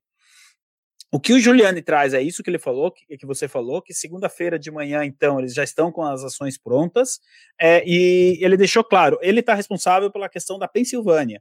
Tem outra equipe cuidando do Michigan, outra do Wisconsin e outra da Geórgia. Eu acho que nesses quatro estados é que a disputa judicial vai se dar de uma maneira mais ferrenha. Eu incluiria a Carolina do Norte. Eles só estão. Gente, a Carolina do Norte parou em 94% e não andou mais. A Carolina do Norte está lá em nove... e a, o Alasca, eu escutei a Simone falando da questão do Alasca também. O Alasca, é, é, eu acho que eles deveriam ter dado o Alasca, pensando do ponto de vista do Partido Democrata, já para o Trump, para ficar menos visível a, a fraude, sabe? E aí, enfim, eu Diego, pelo que então o Rudolf Giuliani falou, que eles primeiro têm essa, essa questão dos juízes que não. dos. Ah, meu Deus, os fiscais que não conseguiram chegar perto das urnas. Depois tem a questão das cédulas que chegaram mais tarde. Ele aponta aquilo que a gente apontou na noite da eleição, Diego. Você estava lá com a gente no Pegavox. Como que com 94% estava uma vantagem, aí com 94,1%, essa vantagem de 800 mil votos caiu para 400 mil votos. É matematicamente impossível. Ele comentou dos softwares do Michigan, não sei se vocês comentaram aqui, dos softwares de contagem. Então, eles estão é, nesse exato momento, então, quando a gente está aqui, o Trump está jogando golfe, a equipe jurídica dele está no campo coletando as, as, a, as provas. O que eu acredito que dá a entender, uh, Diego, é que a campanha do Trump já sabia onde as fraudes seriam cometidas e mais ou menos como elas seriam cometidas. Então, agora, para eles escolherem as provas, está mais fácil. É, eu acredito que eles têm que entrar primeiro na questão estadual, né? Eles vão perder, enfim para daí então chegar na, na Suprema Corte. E alguém, um repórter, eh, chamou a atenção do Giuliani e falou: olha, mas o Biden, a CNN acabou de dar o Biden como presidente eleito. Ele falou, mas sim, mas e, e aí? Ah, ó, agora porque as redes network estão dando o Biden eleito, então acabou? É, foi por isso que eu fiz a brincadeira quando entrei aqui do Al Gore. Isso aconteceu em, em 2000 também, e em 48, na eleição do Truman, aconteceu a mesma coisa. O Chicago Post cravou lá o Dillon eleito presidente. No outro dia não foi isso, ainda tem uma foto histórica do Truman segurando o Chicago Post. Então, uh, o trabalho do Giuliani, fantástico trabalho, diga-se de passagem. Para quem não lembra, o Rudolph Giuliani, é bom sempre lembrar, era o prefeito de Nova York uh, no 11 de setembro. Foi ele que trouxe a questão do computador uh, from hell Computador do Inferno à tona. Então é ele que está coordenando, acho que a equipe jurídica. Uh, só hoje a, a, campanha conseguiu 500 mil dólares de, em doações para pagar esses advogados. Então é por isso que uh, eu já estou há uns dois dias, Diego, 100 dias, sem olhar mapa, sem eu, isso já não, não é mais relevante. Agora o foco é na Suprema Corte. Então, por isso que eu digo às pessoas, tanto quem apoia o Biden, não comemore, e se você apoia o Trump, calma. Não tem o que fazer. Só uma pergunta que eu quero te fazer, Diego. Uh, na Suprema Corte é que nem no Brasil, é, é televisionado, a gente não pode assistir os votos deles, né? Não é, sai o resultado 5 a 4, 6 a 3, é, é mais, você não precisa ficar duas horas escutando a Rosa Weber falar em Lua e Júpiter e Marte para ter o voto, né? É mais rápido o negócio, né? É, não tem, não é, televisionado, não é televisionado. E normalmente muitas votações elas não são nem abertas ao público, em regra. É, então vai lá, é, pode perguntar. Posso falar uma coisinha antes só? É, é, é que é pertinente aqui. Porque muitas pessoas estão falando assim, ah, porque que nada, vocês não estão aceitando o resultado das eleições. E eu sei também que o PH sofreu um, um gancho lá no, no, no, no Facebook. É, também no, no próprio YouTube, né? Que uma pessoa é, ah. parece que teve até uma, uma, checagem. Mas nós estamos falando aqui coisas que o próprio FBI está investigando. Então, nós trabalhamos com fatos, né? A gente não está é, trabalhando com narrativa. Então, para deixar bem claro, se esse vídeo também for é, sofrer algum tipo de, de, de, checagem, então chequem o FBI também, tá? Aí, se é, vocês conseguirem retirar o FBI do ar, aí vocês também retiram o nosso, tá bom? boa sorte, né? Ó, conhece, então, aquele caso, conhece, aquele caso, lá rapidinho? O, o, cara, ele é citado por uma ação que fala que ele deve 100 mil reais, né? Só que lá não consta o motivo, qual é a dívida. Aí ele vai lá e fala, mas qual é a dívida? Aí fala, não, estão falando que você deve, você tem que pagar. Você vai querer contestar? Você quer ficar com a peste de caloteiro? Ele, não, tudo bem, eu pago, mas eu quero saber qual é a origem da dívida. Aí fala, não, a justiça está falando que você deve. Paga aqui, senão você vai ser caloteiro. É a mesma coisa. Veja, o próprio Trump colocou, num, ele deu uma declaração há, há pouco, né? Ele pegou e falou assim: ó, quem escolhe o presidente são os votos legais, não é a mídia. E é. por conta disso, ele não vai conceder. Veja, o, o cara tá vendo ali, gente, a gente está vendo mortos votando. A gente está é. vendo software transferindo votos. Tem que apurar isso primeiro. Depois que tiver tudo, tudo apurado, aí é outra história. Agora, não parece um raciocínio, não parece um raciocínio inteligente acreditar que o Biden teve mais votos do que o showman chamado Barack Obama, né? Sem falei, fazer campanha. Falei aqui já antes, sem fazer campanha, é, que com todos os problemas do Obama, pelo menos era, era um cara que tinha todo, todo esse, essa questão, né? Não, sim, sim, sim, sim. sim. Não, não, parece razoável. E outra coisa que eu peguei e falei também no, no, no Twitter, Gente, o Biden ficava no basement, ficava no porão dele, sem fazer campanha nenhuma, não fazia campanha alguma, porque ele tinha uma estratégia pós-eleição. Isso é evidente. Não foi uma pessoa aqui no Brasil que chegou a falar assim, ó, nós vamos tomar o poder, mas isso é diferente de ganhar a eleição. É a mesma coisa. É. Nós não vamos ganhar a eleição, nós vamos tomar o poder, que é diferente de ganhar a eleição. É, só antes de, de colocar essa dúvida aqui do, do Pedro, que é para finalizar aí mais ou menos esse, esse assunto, eu, eu também. Ai, agora eu esqueci. Vai na pergunta do Pedro, porque eu esqueci o que eu ia falar. Meu receio é que a fraude generalizada acabe diluindo tanto que não há como tratar isso em casos concretos. Diluiu tanto que, entre aspas, as evidências perdem força. Beyond any uh, the, uh, reasonable doubt. É, Pedro, não é bem assim, tá? não é bem assim. É, eu sei que é importante a gente ficar calmo, não, né? Mas é, a gente tem a, a, questão dos mortos. No Nevada tem gente que votou duas vezes. Se você não assistiu, Pedro, o filme Gangs of New York, assista, que a eleição tá. Não sei se alguém aqui assistiu. Tá muito parecida com a eleição lá do que acontece no filme do, do Gangs of New York gente votando duas vezes, morto votando, gente que não era do Estado votando, enfim. Ó, o Bruno D'Agosto está dizendo, o Trump está mais calmo que a gente, ele está lá jogando golfe. Então, é, se o Biden tinha uma estratégia, o Trump também tinha, né? Então, é, é, como eu digo, muita calma nessa hora. Da fala do Giuliani era mais ou menos isso, Diego. É, ele, obviamente, os jornalistas perguntaram a, a, se ele tinha provas, e ele deixou entender que as provas serão apresentadas ah, nos tribunais que, de competência, né? Só aqui também com relação à pergunta do Pedro Bueno, essa questão de que ah, como está é, muito grande, está muito proliferado, pode dificultar a prova, né? Diferente, por exemplo, da, da questão que envolveu a Flórida no ano 2000, quando foi para a Suprema Corte, que era uma questão mais restrita.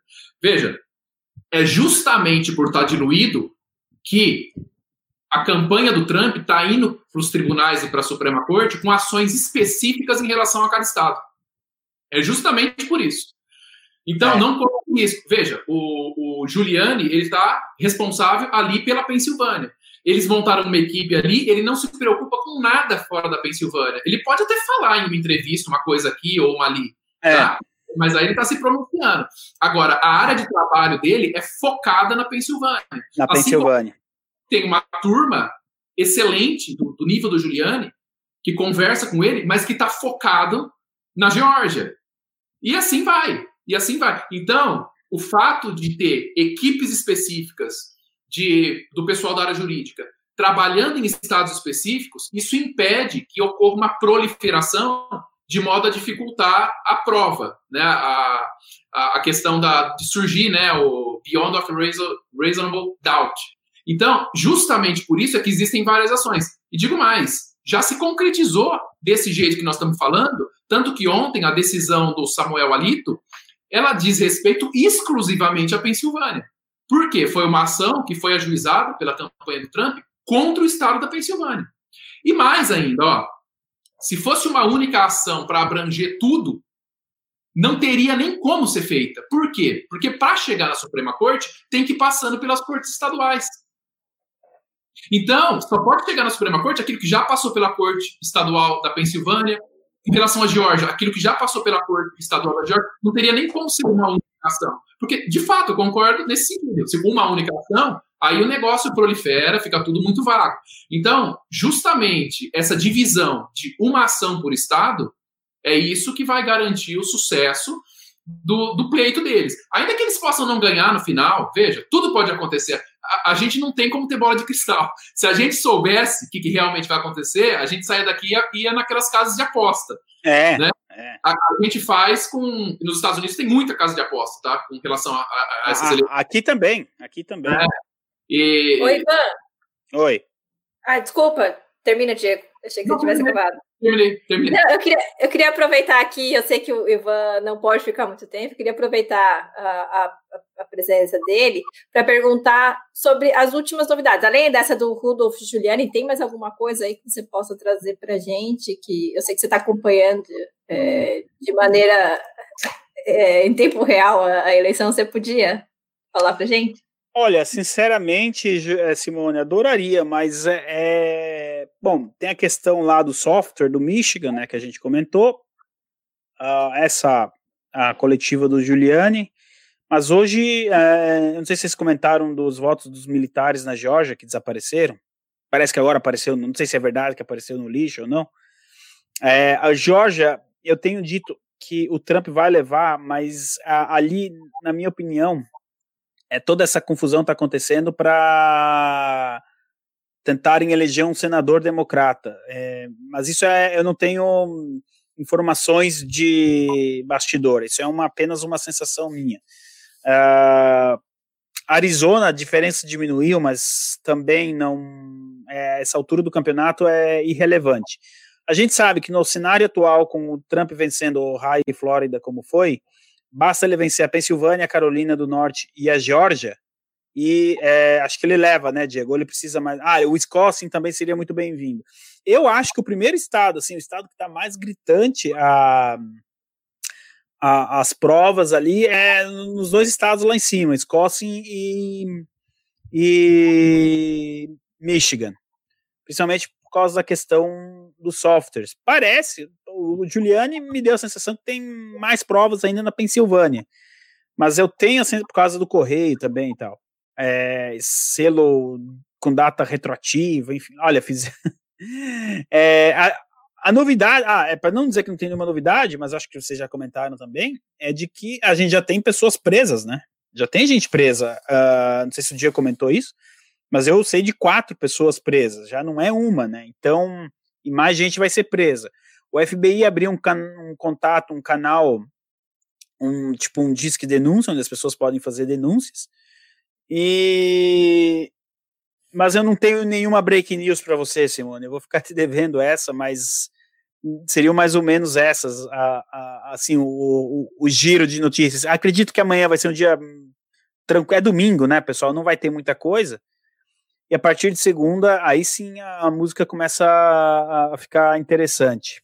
Vamos responder a pergunta Mas da... Você... Ah, pois não. Mas você, agregou, mas você agregou sim, a gente não tinha conseguido falar sobre, sobre algumas coisas, alguns fatos aí que você trouxe, algumas notícias.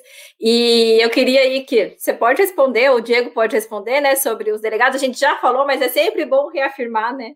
É. Diego, é, vai que é tua essa. Bom, isso varia de estado para estado. Tem estado que permite que o delegado que foi levado por um candidato para o colégio eleitoral vote no outro. E tem estado que não permite. E tem estado que fixa multa para o delegado que fizer isso. E tem estado que fala que isso é inconstitucional. Então, por exemplo, a Califórnia não admite que o seu delegado faça isso. Por que será, né? É, eu ia dizer. Já o Texas é liberado, né? Porque o Texas, na eleição passada, dos 38, o Trump levou só 36, né, Diego? 35. É. Na eleição passada, para ter uma noção, Esther, o Trump, de todos os delegados que ele levou, acho que três ou quatro não votaram nele. Um votou no independente, outro acho que votou na Hillary e outro não sei quem. E da Hillary, de todos que ela levou, acho que uns cinco ou seis não votaram nela. Teve delegado da Hillary que votou no Trump, teve delegado da Hillary que votou em candidato independente. Votar no independente é uma forma de se abster, né? Eles sabem que quando chega nesse momento, o, o, o, independente não tem como levar. Mas aí, se eles não querem votar naquele candidato que os levou e também não querem comprar uma briga muito grande de votar no, no, oponente, no oponente, aí eles pegam e votam no independente, né? Teria uma forma de abstenção. Então, resumindo, é. o Estado pode votar em outro? Depende do estado. Tem estado que proíbe, tem estado que permite, tem estado que fixa multa, e isso normalmente acontece, assim, é, de, de, alguns poucos delegados pegarem e, e não votarem no candidato que os levou para o colégio pela votação. A, a... Gente, eu lembrei o que eu ia falar rapidinho, era uma piada só. Vocês ah. acham que os mortos iam votar em quem? É, não... vocês, viram, vocês viram aquele videozinho que fizeram sobre do, do, do Joe Biden com é, como se fosse um clipe do, do Morto Muito Louco, vocês, vocês esperavam o quê? É, eles votaram na, no candidato né? que, que representa eles, né? Representatividade, gente. Ora. É... Só ia falar pro Bruno. Ô, Bruno, na, na, minha projeção, eu acreditei que New Hampshire daria Trump. Né? Eu fiz uma. Eu cheguei a. Sabe, ah, desculpa, vai lá, termina, Diego. Pode falar, Ivan, pode falar. Não, é falta de educação. Que isso, é que, meu? Na Aqui verdade, a, a campanha do Trump em 2016 já avisou ele: olha, que o New Hampshire seria. A gente deveria exigir uma recontagem. Não aconteceu. Eu e o Paulo, até os 45 do segundo tempo, a gente não sabia se colocar o New Hampshire para pro Trump ou pro Biden. E o, o comentário dele aí, que o senador, o governador republicano ganhou lá, é interessantíssimo. Eu vou trazer um fato que vocês talvez não tenham então comentado, é, para então encerrar minha participação. No Michigan e no Wisconsin, por exemplo, o, senador, o candidato a senador democrata fez um milhão de votos. Estou arredondando. O Biden, um milhão e oitocentos. O candidato a senador republicano fez um milhão, o Trump fez um milhão e dez. Vocês estão querendo me dizer que o cara que votou para o Biden não votou para o candidato a senador democrata? Essa diferença de 600, é, de 30%, 40% a mais para o Biden em relação ao próprio senador. É, no Brasil acontece isso. Ah, sou de Santa Catarina, vou tentar achar um senador aqui alinhado com o Bolsonaro, vou votar Bolsonaro e o senador. É normal, isso acontece no mundo inteiro. Em alguns estados, justamente da onde é, a gente acredita que tem a fraude, é, isso não aconteceu. O, a performance do Biden foi muito melhor do que a do candidato a, a senador do Partido Democrata. Isso também é interessante. E vem de encontro que o Bruno comentou da questão do do governador republicano e o presidente, apesar que ele é um rino, tá? Ele é um neocon, ele é um é, Republican only the name. Então, ele não fez muita campanha para o Trump lá, pelo que eu sei. Mas mesmo assim, em 2016 a diferença foi de 2.700 votos. E agora o Biden me aparece com 70, 80 mil votos, acho que até mais, 100 mil votos na frente. Eu também acho que o New Hampshire deveria passar por uma auditoria. Ivan, é só a gente ver. Nem a Lady Gaga conseguiu reunir público pro, pro, pro Biden, gente. As pessoas pagam milhares de dólares, às vezes, para ver a, a Lady Gaga. Não tem explicação alguma, não tem. É, o cara não enchia um, um, um salão de prédio de festas. Não tem como a pessoa que não vai até um, um, um comício dar o trabalho de. de não, e olhem a Flórida. Não acredito nisso, não acredito, não acredito. Olhem a Flórida, olhem Ohio. É, que mais um estado Indiana, né? Já, mas Ohio e Flórida são dois e a própria Carolina do Norte, com os números que a gente tem lá agora, não existe. Uh, uh, os números não estão fechando. Pessoal, eu vou pedir então para me ausentar aqui da live de vocês. Eu agradeço muito o convite, desculpa ter chegado, foi o último a chegar e o primeiro a, a, a sair, mas é, Ivan, hoje... a, gente que agradece, está desde cedo aí, ainda veio falar aqui mas, não, mas compromisso é compromisso. Semana que vem eu volto aqui na Articulação Conservadora, com certeza a, aos, as pessoas que eu convidei lá do, do PH Vox, fiquem aqui, não é porque eu estou saindo, fiquem que o trabalho aqui é tão bom quanto lá do PH Vox. E aproveitem e conheçam o site do Articulação Conservadora, que, na minha modéstia opinião, é o melhor site conservador, bem organizadinho, bonitinho, com as tagzinhas organizadinhas, bem interessante. E, pessoal, calma, né? Vamos aproveitar. O Trump está lá jogando golfe, né? Vamos também relaxar um pouco a gente e deixar na mão dos advogados agora. Ivan, queria agradecer a tua presença mais uma vez. É, não, não, não é porque foi breve, né, considerando o tamanho da live, mas ela foi sim muito importante, muito interessante. Agradecer o teu apoio, agradecer por ter pedido para o pessoal vir aqui acompanhar a gente. E eu, é, eu reforço o pedido, fiquem por aí, é, inscrevam-se no canal e também conheçam o nosso site. Nosso site, o Ivan tem uma parte lá dedicada a ele. No momento está um pouquinho parada por causa das, das eleições americanas, mas é. É, em breve a gente vai. Daqui uns 10 dias eu volto a, a postar semanalmente como eu fazia antes. Mas ele tem, mas ele tem lá, tá? Se vocês quiserem acompanhar o Ivan, PH Vox e também lá no, no Articulação Conservadora. É articulaçãoconservadora.org. Tá, muito obrigada, Ivan. Fique à vontade para é, é, sair e voltar sempre que quiser. Tá Valeu. Valeu, Diego. Tamo junto. Obrigado, viu? Valeu. Obrigado. Deus abençoe. Tchau, tchau. Tchau. Vou aproveitar para responder a pergunta do Eduardo. O Eduardo, você tinha colocado aqui na tela, né? Ele falou, pediu para falar um pouquinho sobre a eleição dos senadores. O Partido Republicano, ele está conseguindo manter a maioria no, no Senado. Isso é muito bom, porque o Partido Republicano, ele tinha muito mais a perder do que a ganhar em razão do número de cadeiras que estavam sendo disputadas, número de cadeiras que foram para a eleição. Foi para a eleição um número de cadeiras muito maior do Partido Republicano do que do Partido Democrata. E o Partido Republicano conseguiu, está conseguindo manter essa maioria no Senado. Tem alguns estados, acho que a Geórgia é um deles, não tenho certeza, mas fato é que tem alguns estados que vai ter segundo turno ainda.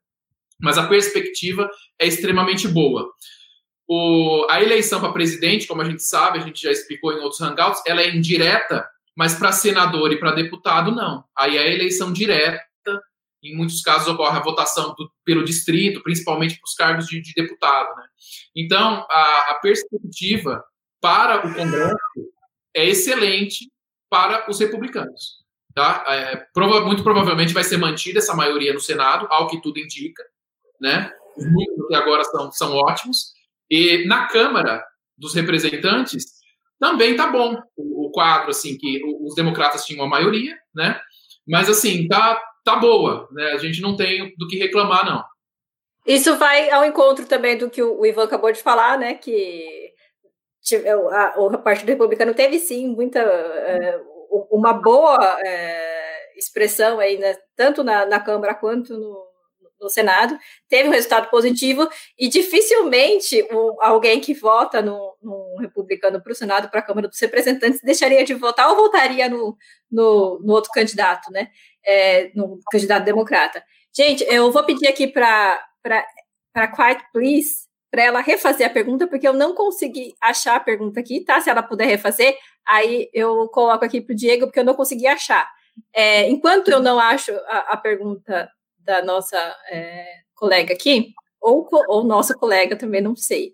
É, por favor, você podia, Diego, falar é, na esteira do que você vem, vem dizendo, o, o que acontece é que é, a gente não falou até agora do, do, número mágico, né? Porque é, é uma, é uma coisa tão é, é, é, insistente assim que a gente até acaba falando, acaba esquecendo as coisas mais óbvias.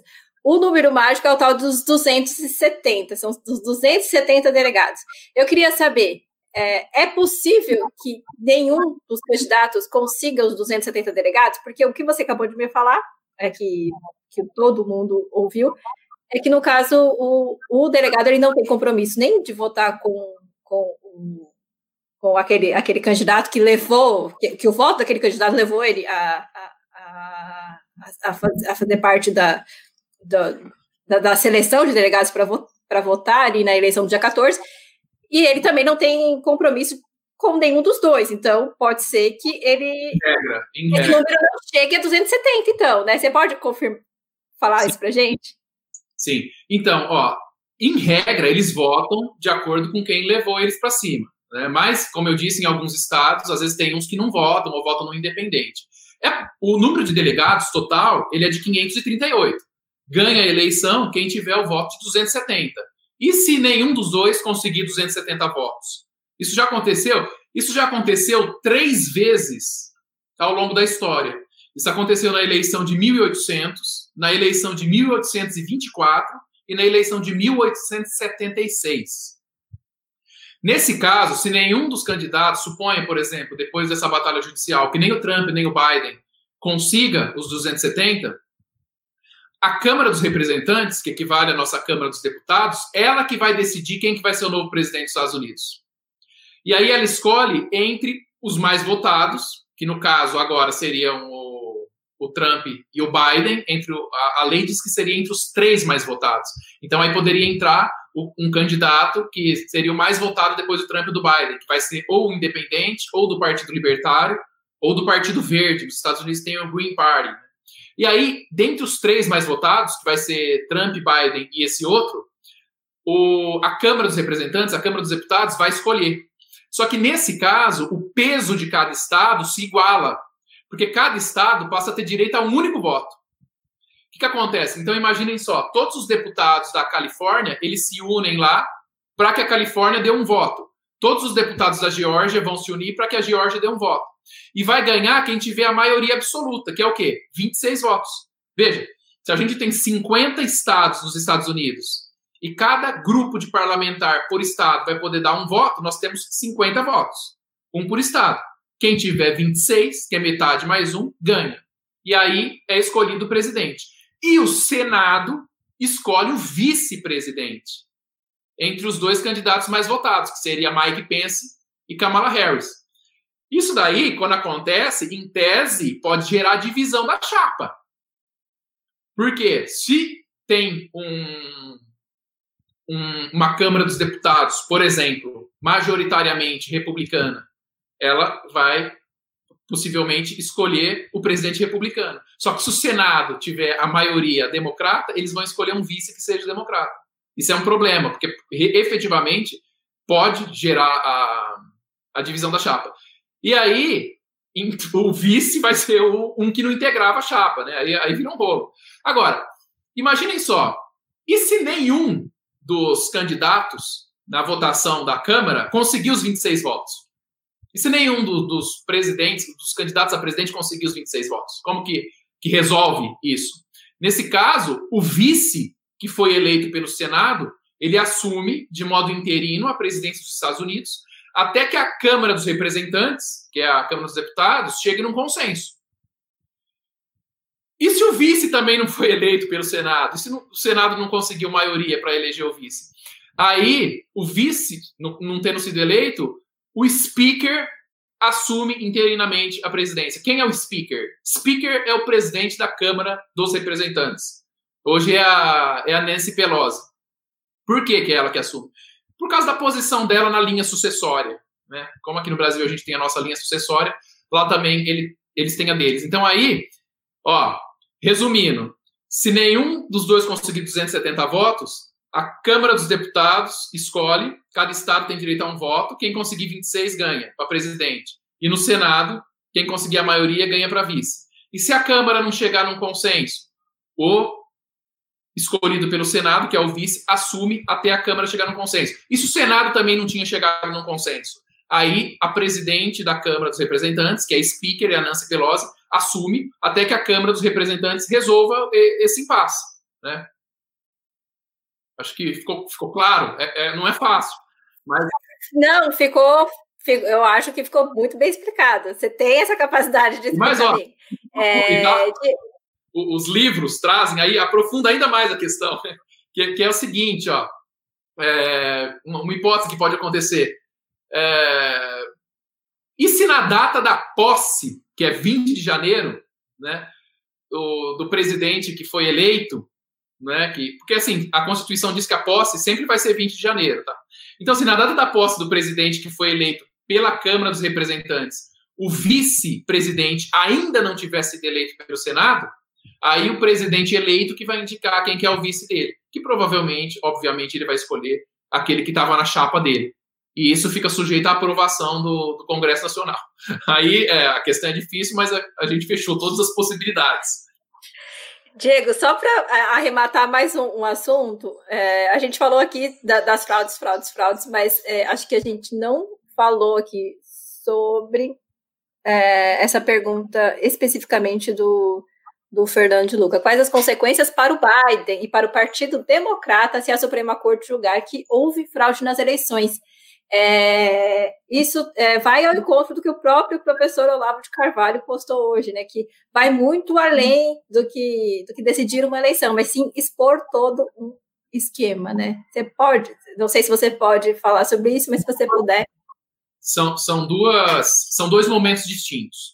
O primeiro momento é comprovar que houve fraude, determinar que os votos não sejam computados e etc e tal. Isso daí já é suficiente dependendo do número de estados em que a fraude ficar comprovada, para que o Trump consiga levar mais delegados para o colégio eleitoral. Isso é uma coisa. Uma outra coisa distinta, que é um desdobramento causal lógico, é provar que o Biden e os democratas estavam dolosamente mancomunados com toda essa fraude. Porque quando isso acontece, qual que é a tese deles? Ah, os que fraudaram são lobos solitários. É isso que eles falam. Foram lobos solitários idealistas que agiram por conta própria. É isso que eles falam. Então aí uma nova fase vai ser a de o Departamento de Justiça, né, que é o William Barr, a sua equipe toda, FBI, CIA, eles vão ter que debruçar, se debruçar em cima de provas para mostrar que Biden e o Partido Democrata estavam mancomunados com isso. A gente tem um histórico, se eu não estou enganado, foi em Illinois.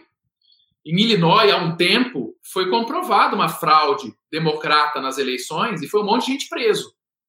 Como era uma coisa em âmbito estadual, mais regional, isso não ganhou as manchetes do mundo, vamos dizer assim, né? Mas isso aconteceu. Então, comprovado, o Fernando, que Biden e os democratas estavam dolosamente mancomunados, ou que eles foram cúmplices, né? Aquela omissão que a gente chama de omissão dolosa, tem aqui no Brasil às vezes a gente chama de isso existe também nos Estados Unidos, chama de teoria da cegueira deliberada. Teoria da cegueira deliberada significa que o cara tá vendo tudo que tá acontecendo ali, ele só não tá pondo a mão no negócio, mas ele tá vendo tudo e ele tá aquecendo com tudo aquilo. A partir do momento que isso for comprovado, ele também vai poder ser processado e preso. O problema é Diego. produzir essa prova. Desculpa, desculpa, você tem mais alguma coisa para completar? É isso mesmo? Falar que tá. o problema... não, a gente... É só isso que eu ia falar, que o problema vai ser, depois de comprovada a fraude, o que já é difícil, a gente sabe que foi fraudada, mas para provar é difícil. Tá? E é isso que os republicanos vão tentar fazer. Agora, depois disso, aí tem uma nova fase, um desdobramento lógico, para tentar mostrar quem era que estava mandando isso, quem estava ciente. E é aí que pode a coisa ir para cima do Biden e do, do, dos grandes nomes do Partido Democrata. É, para a gente não se alongar muito aqui, é, já, a gente já está com uma hora e meia de live, eu vou fazer essa, aqui, essa última pergunta e já aproveitar para dizer que não fiquem é, tristes, porque a gente vai começar a fazer essas lives aqui de maneira semanal, a gente vai ajustar em um horário, um dia, para falar só sobre a política americana, tá? Então, fiquem de olho que é, vai ter essa novidade aí, o, vamos explorar bastante esse assunto, porque é um assunto muito vasto, é um assunto que tem tudo tem tudo a ver com o que a gente se propõe aqui a fazer, e tem muita coisa para tratar. Então, por favor, né, já convido todos aqui aos nosso, ao nosso novo programa, vamos assim dizer, né, que seria sobre política americana.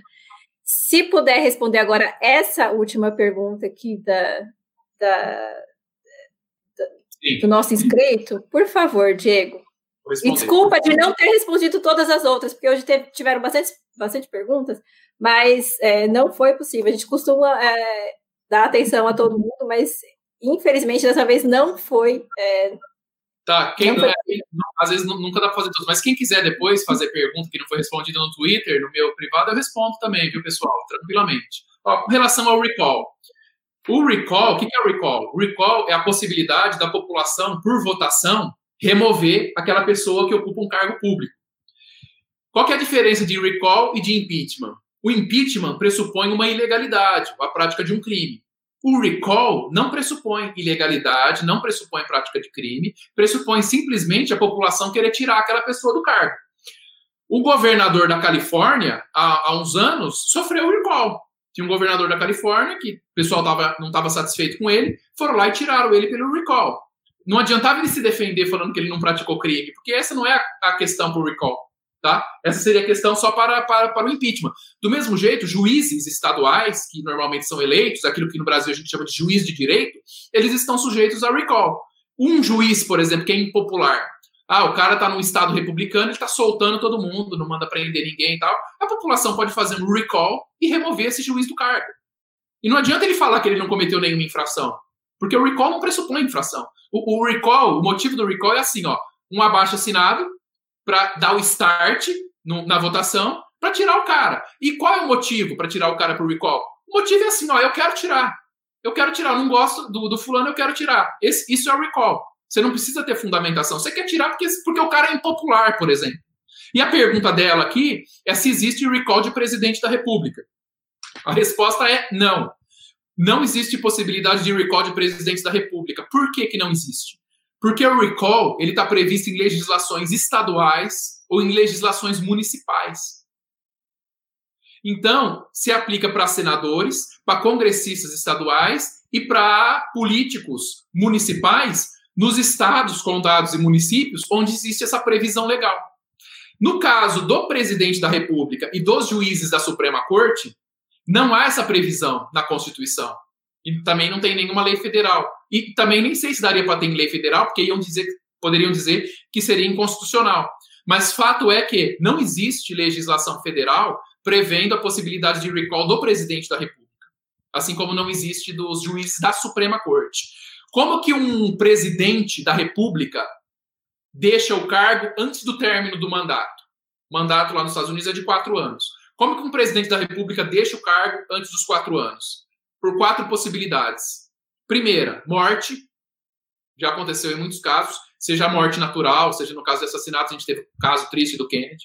Kennedy, que era democrata, mas se fosse hoje, certamente seria republicano. Basta ver todas as declarações que ele dava com relação a aborto, armas, Estado grande, com relação a tudo isso. Né?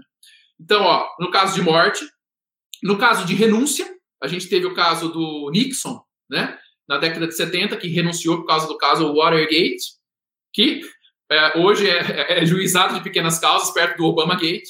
Né? Então, ó, morte, renúncia, impeachment, né? O, o, impeachment pode tirar o presidente do cargo e a quarta possibilidade é a 25 quinta emenda. O que diz a 25 quinta emenda? A 25 quinta emenda diz que se o presidente ficar mentalmente incapaz, o vice-presidente pode fazer um documento, colher a assinatura de todo o gabinete do presidente, que são os secretários de Estado, aqui no Brasil a gente chamaria de ministros, e levar isso para o Congresso. E aí o Senado, acredito que o quórum seja dois terços, do, acho que são dois terços. Por dois terços, o Senado pode pegar essa declaração do vice-presidente, assinada junto com a de, da maioria dos membros do, do, da própria presidência, né? Os, seriam ministros, né? São secretários do, do, do presidente, e destituir o presidente e dar para o vice assumir. Então são essas quatro hipóteses para um presidente não concluir o mandato: morte, renúncia, impeachment e 25 emenda. Não existe recall para presidente. Essa daqui da... Não sei se você consegue responder mais essa pergunta. E tem mais uma aqui interessante também. É... Conseguiu ler? Caso Trump perca na Suprema Corte, é... o, o cenário seria para acontecer uma guerra civil? Então, e para ficar aí para o pessoal do podcast, né? Porque as pessoas não conseguem ler as, as perguntas, né? E aí depois também falar se tem alguma. É, é, o que está acontecendo hoje tem alguma semelhança com o que aconteceu em 1864 na reeleição Sim. do Lincoln. Bom, com relação à possibilidade de guerra civil, eu acho difícil, porque o, os conservadores, os republicanos, eles não são desordeiros por natureza. Né? Eles são pessoas que normalmente são conservadores, como o próprio nome diz. É muito difícil imaginar. É, claro, manifestações vão ter, é, aquelas, aqueles rallies, sem, ainda que sem a participação do Trump, mas eles vão ter é, demonstração de inconformismo, passeata, isso tudo pode ter, perfeitamente. Agora, uma guerra civil né, interna no país é muito difícil, justamente por conta disso, né? A gente, às vezes, quando eu falo que a gente não tem bandido entre os republicanos, tem gente que acha ruim, mas veja, é, o próprio Michael Bloomberg, né, chamado pelo Trump de Mini Mike, ele foi empregar a fortuna dele lá na Flórida para pagar a taxa de egressos do sistema prisional, né, prisioneiros que já tinham deixado a prisão, mas que ainda não tinham quitado aquela multa penal, para que esse povo pudesse votar. Né? Acho que era coisa assim de, de mais de 30 mil prisioneiros, que o, o Bloomberg foi lá para tentar quitar a multa para deixar o cara em dia para o cara conseguir votar no Biden. Então, não, não é que estou falando que os demo, entre os democratas tem muito bandido. Na verdade, a própria história está mostrando isso. Aliás, quem está fazendo todas essas alterações é o quê? Quem está montando todos esses softwares, quem está adulterando cédula, isso é o quê? Se, se isso daí não, não, for bandido, sinceramente, eu não sei o que seria, né? Então, o lado democrata tem um pessoal com um perfil e com uma índole maior para querer e destruir tudo, né? A gente até viu que teve um pouco antes das eleições, teve alguns algumas alguns Walmarts que retiraram as armas das prateleiras com medo de que caso o Trump vencesse, Black Lives Matter, Antifas forem lá, fossem lá tentar fazer uma revolução. Né? Então, a questão da guerra civil, eu acho difícil. E também porque a mídia está tão mancomunada, a mídia mainstream, eles estão tão assim, eles estão já preparando toda aquela coisa e inoculando no inconsciente das pessoas que não tem o que fazer, que tem que aceitar e patati patatá. Com relação à segunda pergunta, né, se, se tem alguma coisa que pode haver com relação a, a 1864, né, do, do, do Lincoln, olha, eu acho que pode ter, sim, e assim, a coisa, gente, está tão grande, está num patamar enorme, num patamar tão inimaginável que tudo pode acontecer. Eles são capazes de tudo. A, a gente vê, por isso que enquanto o Trump estava fazendo quatro, cinco, seis rallies por dia em cinco estados diferentes, usando a estratégia de fazer no aeroporto, justamente para não ter que se locomover para ganhar tempo, o Biden estava lá na casa dele tranquilo. Porque ele tinha uma estratégia pós-eleição. Era essa a estratégia dele. Então, eles usam de tudo, eles não abrem mão de nenhum expediente. É, a história está aí para nos mostrar, né? E é uma batalha árdua. E como Trump disse, ele não vai conceder. Ele vai até o fim apurar. Se no final os votos legais tiverem dado a presidência para o Biden, ok. Mas enquanto isso não for verificado, Porque veja, vamos, vamos repetir: os democratas não admitem nem que os fiscais republicanos entrem lá só para observar a contagem. Por que isso? Veja, se eles estão ganhando assim, não seria melhor ainda que eles aceitassem, que vissem as contagens? Se você está fazendo uma coisa certa, você está muito certo do que você está fazendo, e estão contestando, por qual razão você não deixa a pessoa ver? Né? Ó, acreditar que o Biden teve o número de votos que a grande mídia está dando para ele também é um teste de QI. Diego, queria agradecer, é, assim, agradecer muito a tua, a tua disponibilidade de falar com a gente aqui no, no sábado à tarde. É, quase duas horas. Acho que ficou bastante é, explicado muitas questões, acho que deu para abordar bastante coisa. E assim, só se você quiser fazer um arremate final, falar sobre alguma coisa, mas o que eu queria dizer aqui é o seguinte, que aqui também estão trazendo narrativa que, olha só, nós temos um, um sistema muito mais avançado, nossa, nossa eleição sai no mesmo dia o, o resultado. É incrível, mas tem gente que fala isso e vejam só, a, a, gente aqui, a gente não tem nem oportunidade de contestar uma fraude, porque a gente não tem um voto impresso, a gente não tem um voto que seja auditável, né, de alguma forma. Então, para essas pessoas é, é, é, complicado, né? É você acabou de, de, de dizer aí, é, é, um teste de QI em diversos aspectos, não só nesse. É, se você puder falar, é, deixar aqui uma mensagem final, aí a gente já encerra. Agradecer todo mundo que participaram bastante aqui do, do, da nossa live. É, não tenho palavras para agradecer.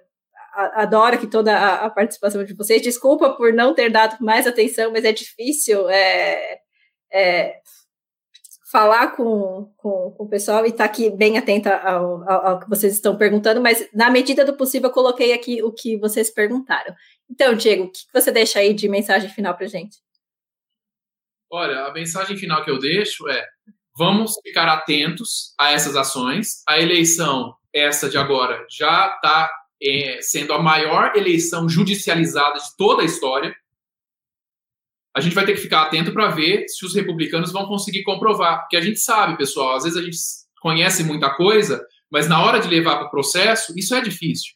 Até aqui, desde questões simples do nosso dia a dia, né? aqui no Brasil, quando a gente vai litigar no judiciário, que a gente sabe às vezes que alguém tinha razão, mas não conseguiu provar aquilo na justiça.